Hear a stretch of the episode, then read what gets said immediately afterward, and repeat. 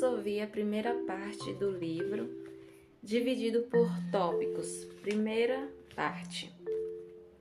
Estávamos em plena hora de estudo quando o provedor entrou, seguido por um novato de roupas burguesas e por um empregado que trazia uma carteira nos braços. Os alunos que dormiam despertaram e todos nós nos levantamos como se estivéssemos sido surpreendidos em pleno trabalho. O provedor fez-nos o sinal para sentarmos e voltou-se para o mestre do estudo. Mosier Roger, Roger disse em voz baixa: Eis aqui um aluno que lhe recomendo. Vai entrar no quinto ano. Se o seu aproveitamento e sua conduta o fizerem merecedor, passará para a turma dos maiores, por causa da sua idade. De pé no ângulo da parede, por trás da porta, de modo que dificilmente podia ser visto inteiramente, estava o novato. Era um rapaz do campo de uns 15 anos, se tanto. Mais alto que qualquer um de nós. Tinha o um cabelo cortado rente sobre a fronte, como um padre da cidade, a expressão simpática e acanhada. Embora não tivesse os ombros largos, o, paletó verde de botões pretos apertavam nas costuras e deixava ver, pelas fendas, punhos vermelhos habituados ao contato do sol. As pernas, vestidas de meias azuis, saíam de calças amarelas já um tanto gastas. Calçava sapatos grossos, mal engraxados e ferrados nas solas. Começou a recitação das lições. O novato escutou-as e era todo ouvidos, atento como ao sermão, sem mesmo ousar cruzar as pernas e nem se apoiar sobre o cotovelo. Às dez horas, quando a sineta tocou, o mestre foi obrigado a chamá-lo para que ele fosse ser a ter conosco na formação.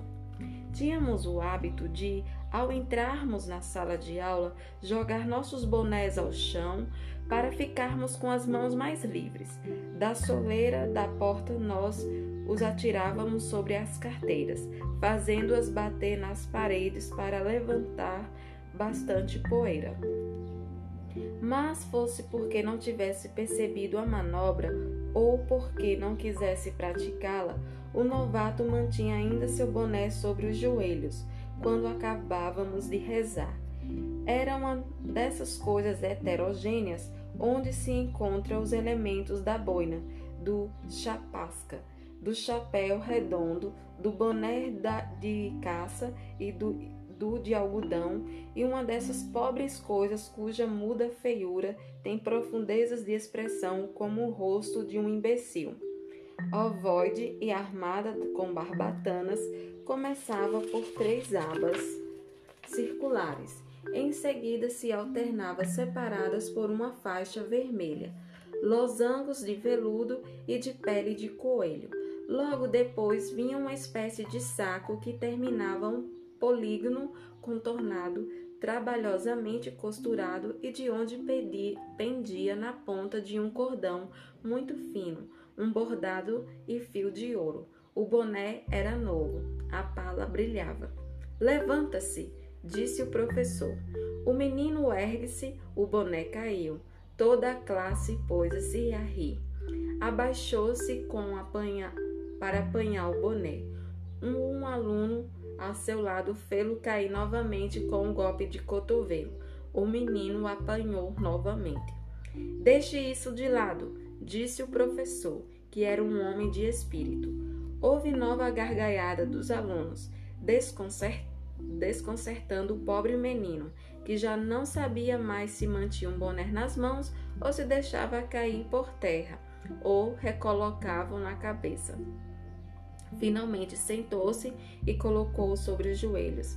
Levanta-se, repetiu o professor, e diga-me seu nome. O calouro articulou com uma voz trêmula o nome ina ininteligível. Repita! Ouviu-se o mesmo som de sílabas trêmulas abafado pelo riso da classe. Mais alto, disse o mestre, mais alto. O novato, tomando então a decisão suprema, abriu desmesurável da mente a boca e gritou com plenos pulmões, como se estivesse chamando alguém este nome: Charbovari. Foi uma tempestade de risos em crescendo entremeado de vozes agudas. Berravam-se, gritavam-se, urravam, repetindo: Jarbovare, Jarbovare, morrendo às vezes em notas isoladas, como se custasse acalmar-se, e de que quando em quando, recrudescendo repetidamente por toda uma fila, onde estourava aqui e ali como um petardo mal deflagrado ou uma ou outra gargalhada abafada. Finalmente, sob a chuva de zombaria, a ordem pouco a pouco se estabeleceu na sala e o professor, que conseguira compreender o nome de Charles Bovary e mandara seu possuidor ditá-lo, repeti-lo e soletrá-lo. Ordenou ao pobre diabo que se fosse sentar no banco de castigo, ao pé da cátedra. O menino começou a caminhar, mas antes de partir, hesitou. Que procura? perguntou o professor. Meu bom, começou timidamente o calor, olhando inquieto em derredor. Quinhentos versos a copiar para toda a classe. Foram palavras furiosas do professor que, energicamente pronunciadas, evitaram nova tempestade. Fiquem quietos, continuou o mestre indignado, enxugando com um lenço o suor da fronte. E quanto a você, novato, vai copiar vinte vezes o verbo ridículo sum. E com uma voz tranquila rematou: Você encontrará o boné. Ninguém o roubou. Tudo voltou à calma. As cabeças curvaram-se sobre os cadernos e o novato permaneceu durante duas horas em comportamento exemplar, embora de vez em quando uma bola de papel molhada em tinta e catapultada por meio de uma pena de escrever fosse atingir-lhe o rosto. Ele se limitava a enxugar-se com as mãos e continuava imóvel, de olhos baixos. À tarde, no estudo, arrumou seu material na carteira e pôs-se a trabalhar. Reparar, reparamos que estudava diligentemente, procurando todas as palavras no dicionário e encontrando muita dificuldade. Graças e sem dúvida a essa boa vontade demonstrada, não teve de baixar a classe inferior, pois, embora soubesse passavelmente as lições, faltava-lhe elegância e vivacidade. Aprender os rudimentos do latim com o vigário de sua aldeia e seus pais, e por economia tinham mandado para o colégio o mais tarde possível. Seu pai, Mr. Charles Denis Bartolomé Bovary, antigo major da cirurgião, destacado desde 1812 para o serviço de compressão e posteriormente aposentado, aproveitara seu encanto pessoal para agarrar um dote de 60 mil francos que lhe oferecera na pessoa da filha de um chapeleiro apaixonada por sua figura. Era um homem bonito, bem falante e que sabia exibir os galões e os bigodes fartos, os dedos cheios de anéis e roupas vistosas. Tinha um aspecto de um herói e a conversa fácil de um caixeiro viajante. Depois de casado, viveu durante dois ou três anos gastando a fortuna da mulher, jantando bem, levantando-se tarde, fumando um grande cachimbo de porcelana, frequentando teatros e cafés. O sogro morreu deixando pouca coisa. Bovary indignou-se e começou a jogar, perdendo algum dinheiro. Retirou-se então para o interior, decidido a recuperar-se. Mas, como nada entendia de agricultura, montava nos cavalos em vez de mandá-los para o arado. Bebia as garrafas de cidra em lugar de vendê-las. Comia as mais gordas galinhas da criação e engraxava as botas com a gordura dos porcos. Não tardou a perceber que precisava parar com aquilo. Possuindo ainda uma renda de 200 francos anuais, encontrou para alugar, numa aldeia dos confins da região de Corches e da Picárdia, uma espécie de propriedade, metade fazenda e metade casa grande. A Tristonho, cheios de queixas, acusando os céus, despeitando de tudo e de todos, e lá se refugiou desde a idade de 45 anos, desgostoso dos homens, ao que dizia e decidido a levar uma vida tranquila. A mulher tinha-lhe voltado a verdadeira adoração, amara com servidão e contribuíra para afastá-lo ainda mais dela. Alegre de início, expansiva e carinhosa, tornara-se, na velhice, como um vinho exposto ao tempo que transforma em vinagre, de temperamento difícil, ranzinza e nervosa. Sofrera muito, sem se queixar, vendo o marido correr atrás de todas as decaídas de aldeia e vendo-se voltar à noite. Deus sabe de que lugares irritado e bêbado. Seu orgulho finalmente se revoltara. Encerrou-se no mutismo, engolindo raiva estoicamente até a morte. Ocupava-se sim, ocupava-se sempre dos negócios, conferenciava com advogados, cuidava do vencimento das letras, obtinha prorrogações e em casa passava cosia, leva, lavava e supervisionava os empregados, pagava-os, enquanto o marido, sem se importar com coisa alguma, no sonolência doentia de que não saía senão para dizer coisas desagradáveis e deixava-se a ficar fumando ao pé do fogão, cuspindo sobre as cinzas. Quando lhe nasceu um filho, foi necessário uma ama de leite. Enquanto crescia, o menino foi criado como um príncipe. A mãe o enchia de guloseimas, o pai deixava-o brincar descalço e, para fazer-se de filósofo, chegava a dizer que preferia que a criança andasse nua, como os filhotes de animais. Ao contrário das tendências maternas, o pai tinha a ideia de, uma, de que a infância deve ser forte e assim procurava formar o filho, insistindo em educá-la com dureza, espar, espartanamente, para fortalecer sua constituição. Mandava-a dormir sem lareira no quarto, ensinava ao bebê rum em grandes goles o, e a insultar as procissões. Mas o menino de natureza pacífica não correspondia aos esforços paternos. A mãe o trazia sempre junto a si, cortava-lhe figurinhas, contava-lhe histórias, entretinha-se a ele e monólogos sem fim, cheios de alegrias e, e mel alegria melancólica e tagarelice ridícula. No isolamento de sua vida, transferia para aquela cabeça de criança todas as suas vaidades esparsas e destruídas. Sonhava com altas posições, viu crescendo, belo, cheio de espírito, estabelecido no exército ou na magistratura. Ensinou a ler e chegou a mesmo a dar-lhe lições de música num velho piano, em que o menino conseguiu aprender duas ou três canções. Mas a tudo isso, Mr. Bovary não dava importância às letras, dizia que não valia a pena. Jamais lhe seria possível manter o menino numa escola do governo, comprar-lhe uma patente ou estabelecê-lo no comércio. Além disso, rematava ele com um pouco de audácia qualquer homem que triunfa na vida. Mr. Bovary mordia os lábios e o menino vagabundeava pela aldeia. Acompanhava os camponeses e caçava corvos, atirando-lhes torrões de terra endurecida comia mora silvestre nas ravinas, guardava os perus com uma varinha, ajudava na colheita, corria pelo bosque, jogava amarelinha no adro da igreja e nos dias de festa suplicava ao sacristão que lhe permitisse tanger os sinos, para pendurar-se à grande corda e sentir-se levado por ela em seu impulso. Cresceu forte como um carvalho, de mão grandes e belas cores. Aos 12 anos, a mãe conseguiu que começasse os estudos. Encarregou-se disso inicialmente o vigário, mas as aulas eram tão curtas e descontínuas que não poderiam servir para muita coisa. Eram dadas em horas de folga na sacristia, de pé e rapidamente, entre um batismo e um enterro.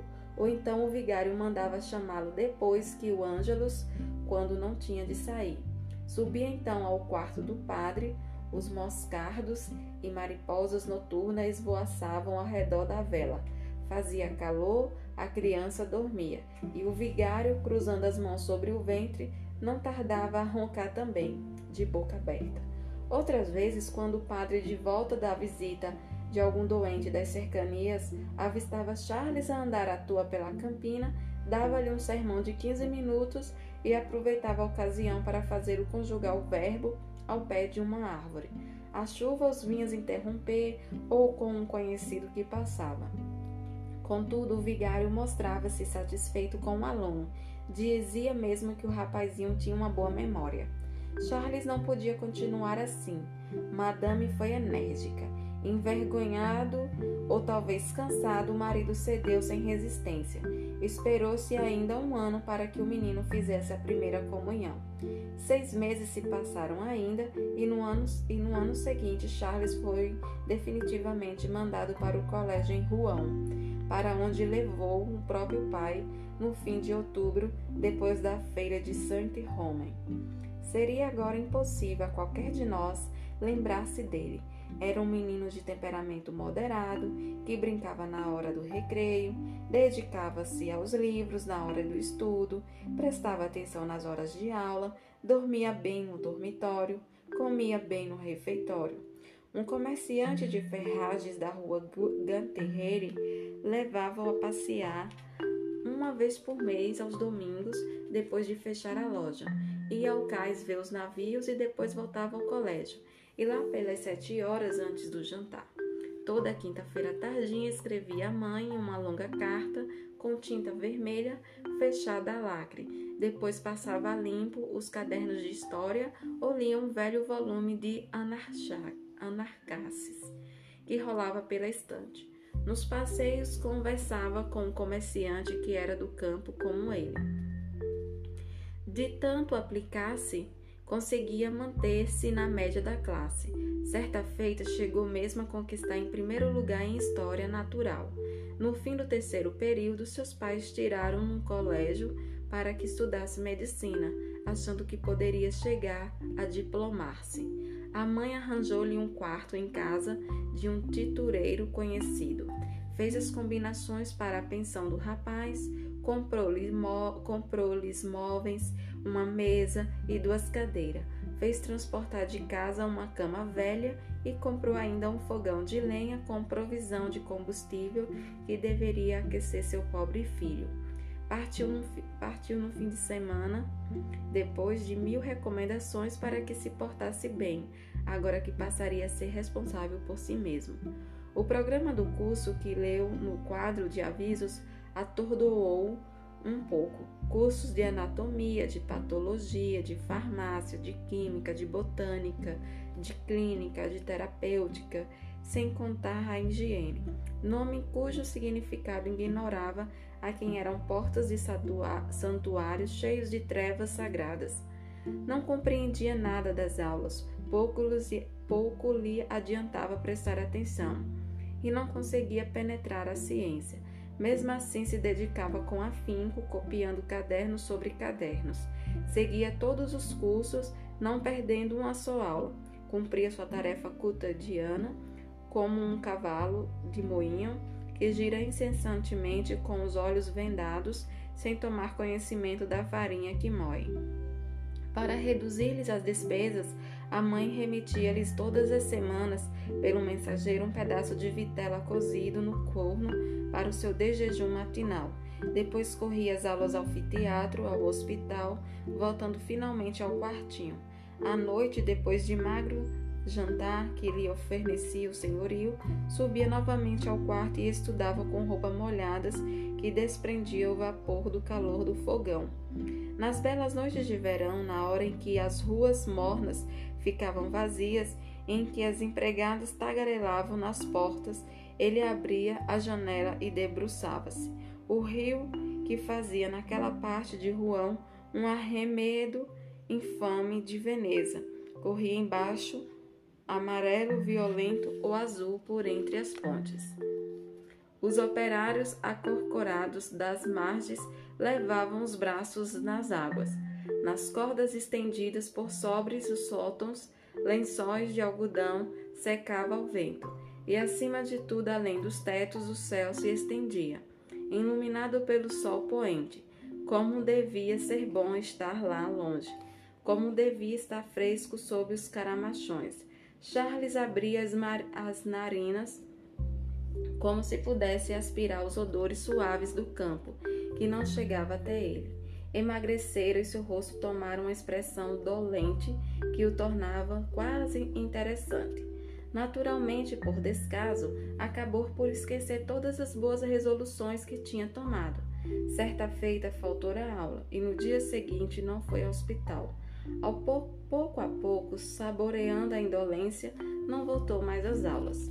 Passou a frequentar os cabarés onde jogava dominó, encerrar-se todas as noites num lugar público sujo para jogar sobre as mesas de mármore com as peças de ossos de carneiro marcados de pontos negros. Parecia-lhe uma atividade digna de sua liberdade e que enchia de admiração por si mesmo. Era como a iniciação do mundo, o acesso aos prazeres proibidos. Ao entrar, pegava a maçaneta da porta com uma alegria quase sensual. Daí em diante, muitas coisas recalcadas em si se dilataram. Decorou as canções que as decaídas cantavam, iniciou-se na mistura de bebidas e finalmente conheceu o amor.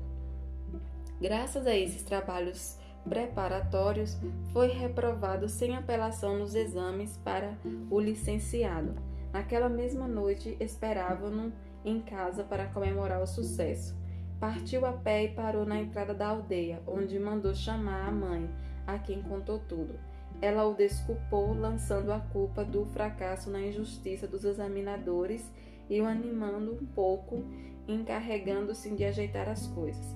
Mr. Bovary só foi saber da verdade cinco anos mais tarde. Aceitou por ser já coisa velha e consumada, além de não poder compreender que um homem que, que dele descendia fosse um idiota.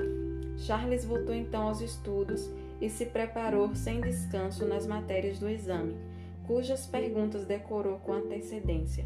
Passou com nota satisfatória. Que grande dia para sua mãe! Houve um grande jantar em homenagem ao novo médico. Onde iria exercer suas profissões? Em Tostes? Lá só havia um velho médico e Mr. Bovary esperava havia muito a morte do velho e nem bem, nem bem terminado o enterro, já Charles se instalava como sucessor. Mas não bastava ter criado o filho feito dele um médico e descoberto tostes para o exercício da profissão. Faltava uma esposa, e foi ainda a mãe que a encontrou, a viúva de um oficial de justiça de Dieppe, que tinha 45 anos e 200 libras de renda. Embora fosse feia, seca como um graveto, enrugado como uma passa, certamente Mr. Duboc não tinha falta de pretendentes. Para conseguir seus objetivos, a mamãe Bovary foi obrigada a despachá-los e todos os destroços, até mesmo os esforços de um açougueiro que era apoiado pelos padres. Charles entrevia no casamento a Aurora de uma situação melhor imaginando que seria mais livre para dispor de sua pessoa e de seu dinheiro. Mas a mulher era autoritária e ele só podia falar o que ela queria diante dos outros, fazer jejum às sexta-feiras, visitar-se como ela ordenava, perseguir por sua ordem os clientes que não lhe pagavam. Ela abria suas cartas, observava-las os passos e chegava a escutar por trás do tabique as consultas que ele dava quando eram mulheres as clientes. Reclamava, reclamava chocolate todas as manhãs e cuidado sem fim. Queixava-se sem cessar dos nervos, de dores no peito e de arrepios. O barulho de passos lhe fazia mal. Se o marido saía, a solidão se lhe tornava atroz. E se voltava, era para vê-la morrer, sem dúvida. À tarde, quando Charles voltava, ela retirava seus braços magros sob os lençóis e passava o pescoço do marido, fazendo-o sentar na beira do leito e falando de suas tristezas, e ele a esquecia certamente, amava outra. Bem, lhe tinha dito que seria infeliz e terminava pedindo remédio para os seus males e um pouco mais de amor.